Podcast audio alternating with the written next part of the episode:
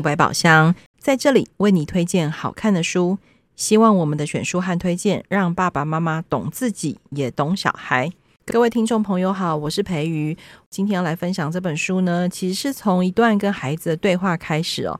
因为最近要选举了嘛，哈，小孩就发现在路上有非常多的选举旗帜，然后也会在新闻里面看见那个候选人彼此攻击啊，彼此谩骂这样。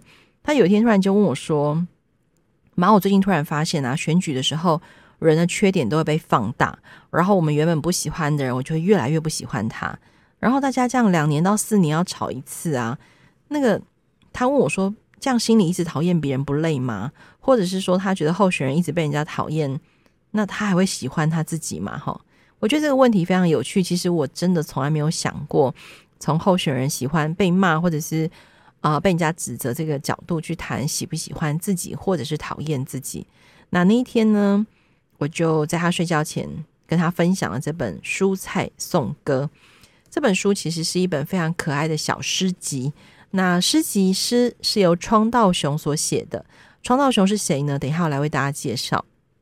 我自己是跟他说：“我说你睡觉前读一下这本书好了，你应该读完就会好睡很多，会心情好很多。毕竟一路上要听到这么多讨人厌的那个广告车啊、选举车，真的很烦。这样哈，那我自己觉得这本书或者是这一这一这本书的这一首诗，非常适合放在心里。为什么要放在心里呢？我来念一段给大家听，大家就会知道放在心里会有一种看不见、摸不到。”的安心感跟稳定感，尤其是你在讨厌自己或者是不信任自己的时候，如果你可以把这首诗放在心里，好好的为你自己朗读，然后念出来，在心里念出来，然后免得吓到旁边的人，那我相信你会很开心。好，我要来念喽，我就念其中一小段哈，整本还是希望大家去看书。身为小黄瓜，小黄瓜很开心吧？一身凉爽的绿色衣裳。别着那么多晶晶亮亮的小珠珠。身为洋葱，洋葱很开心吧？所有的衣服全部穿起来，圆圆滚滚，圆滚滚。身为樱桃萝卜，樱桃萝卜很开心吧？红彤彤，圆滚滚，好可爱，还露着一条小尾巴。刚刚这一段小黄瓜、洋葱、樱桃萝卜。是创道雄这首诗的前三段，哈，这首诗叫《蔬菜颂歌》。这前三段文字呢，那天晚上我就特别念了给小孩听。那当然后面就请他自己看喽。我觉得我在念这段诗的时候啊，仿佛那个所有的蔬菜都活起来了，然后在我在我面前呢、蹦蹦跳跳的，这样很有生命活力的感觉。那所以大家也就可以想象，为什么我在孩子睡觉前把这本书分享给他。我们从川道雄的创作背景可以回过来更理解这首诗。川道雄是谁呢？如果我讲了一首歌，大家就会知道，就是，但我要唱这样 很害羞。大象，大象，你的鼻子怎么那么长？这首歌呢，其实就是日本诗人川道雄所写的。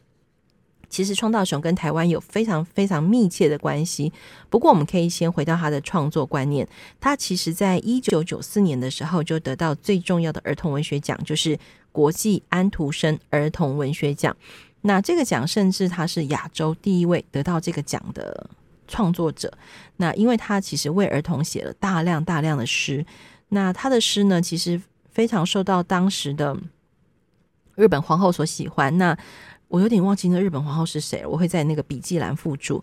那当时那个皇后呢，就为他把这个诗呢翻译成英文，然后在西方国家有出版。所以对很多西方人来说，川道雄先生呢也是一个非常重要的儿童文学创作者。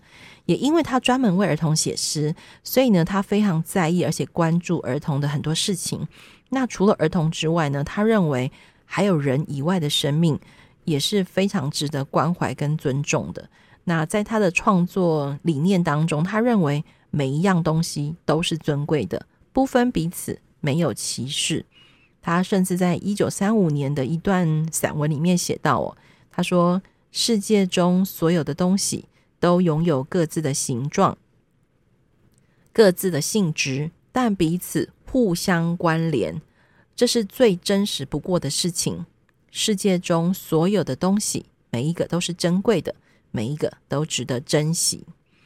如果把这一段话扣回刚刚我所念的那三段小诗哦，你就会发现，为什么每一个蔬菜它可以当它自己是这么开心的事情，是这么幸福的事情？那不像我们人类还要考虑味道啊，考虑品种啊，考虑它是怎么被种出来的。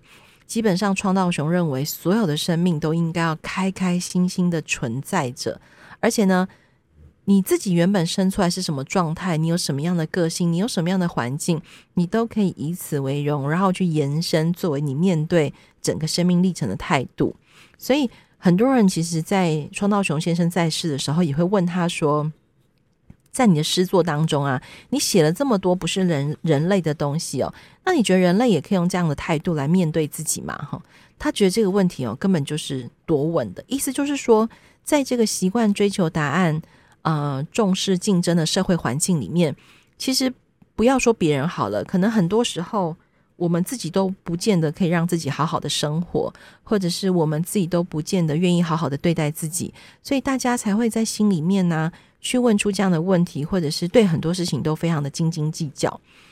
那创大创道雄先生因为真的非常疼惜孩子，也非常关心小孩，所以我常常会认为哦，如果现在创道雄先生看到现在整个全世界的样貌，或者是我们的社会生态这么不愿意善待小孩，然后大人也不愿意善待自己，我真的觉得创道雄先生应该会难过的，不想跟我们讲话这样哈。毕竟他还写过一句话，我自己非常喜欢，他说：“万物。”以自己固有的形态存在都是珍贵的，不管多么微小，都有存在的理由，都值得珍惜。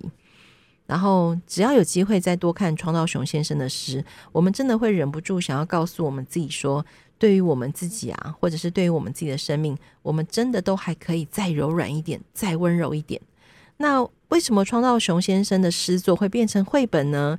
其实，在这几年的很多出版出版社。他们都会把很多经典的童话故事，或者是好看的童诗，再邀请插画家加上适当的插画。那这本书我自己非常喜欢，他的插画家叫做齐藤公九。齐藤公九在这本书里面哦，他说其实他要画这个诗，他非常的胆战心惊，但是他很努力的做功课。那如果大家有机会去拿这本书来看，你就会发现齐藤公九的画面中，他除了把这些蔬菜啊、水果画得非常好看，然后晶莹剔透，而且很有生命感，但是却又不浮夸。他同时为了展现这些蔬菜水果的生命力，他还在每一页的蔬蔬菜水果当中呢，加入一个相对应的昆虫。那有了昆虫，有了蔬菜的连接，大家可以想象，就好像很多人去买菜啊、买水果的时候，最怕看到昆虫。可是对齐藤公九先生来说，正是因为有旁边那个昆虫，才正足以显示这个蔬菜跟水果非常的营养，而且有生命力，对吧？而且没有被农药杀死哦。这这个这个事情，我真的觉得非常有趣。在这个书里面，你看到了那个植物跟动物生命的连接，你也看到大自然中真实的样子，还有就是那个生命跟生命之间彼此相依相惜的这个隐喻，在这本书里面，这个文学性跟艺术性也展现得非常丰富。所以我真的觉得，好看的绘本不是只有。故事好看，像这样子用诗做成的绘本，对于孩子的美学素养，对于孩子的阅读能力，真的真的很有帮助诶。哈，大家不要因为看到是诗就很害怕，这样这本书真的可以拿起来好好看一看。然后呢，这整首诗我最喜欢的是那个结尾，就是常常有人会问我说：“诶，怎么帮孩子选一首好看的诗哦？”你想想看，如果他每一页都只有讲。呃，洋葱很开心吧？樱桃萝卜很开心吧？那要怎么结束呢？我们来看一下创道雄先生这首诗是怎么做结束的呢？他就写哦，蔬菜们全部全部都很开心吧？可以升为自己最喜爱的模样。蔬菜们正说着这句话吧？神呐，谢谢哦！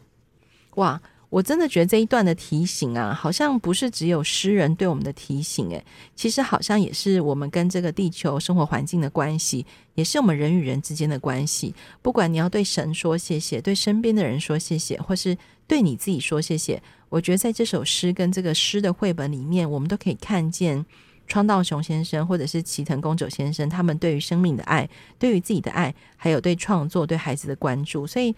我自己每次啊有机会在读这本书的时候，我都觉得做成绘本真是太幸运了，因为毕竟诗集可能不是一般人愿意接触的文本，但是因为做成了绘本，然后它的开数大小还有漂亮的插画，真的让我们有机会好好的透过图画去理解诗，也透过诗去理解图画。那这两件事情完美的结合，当然就产出这本好看的绘本。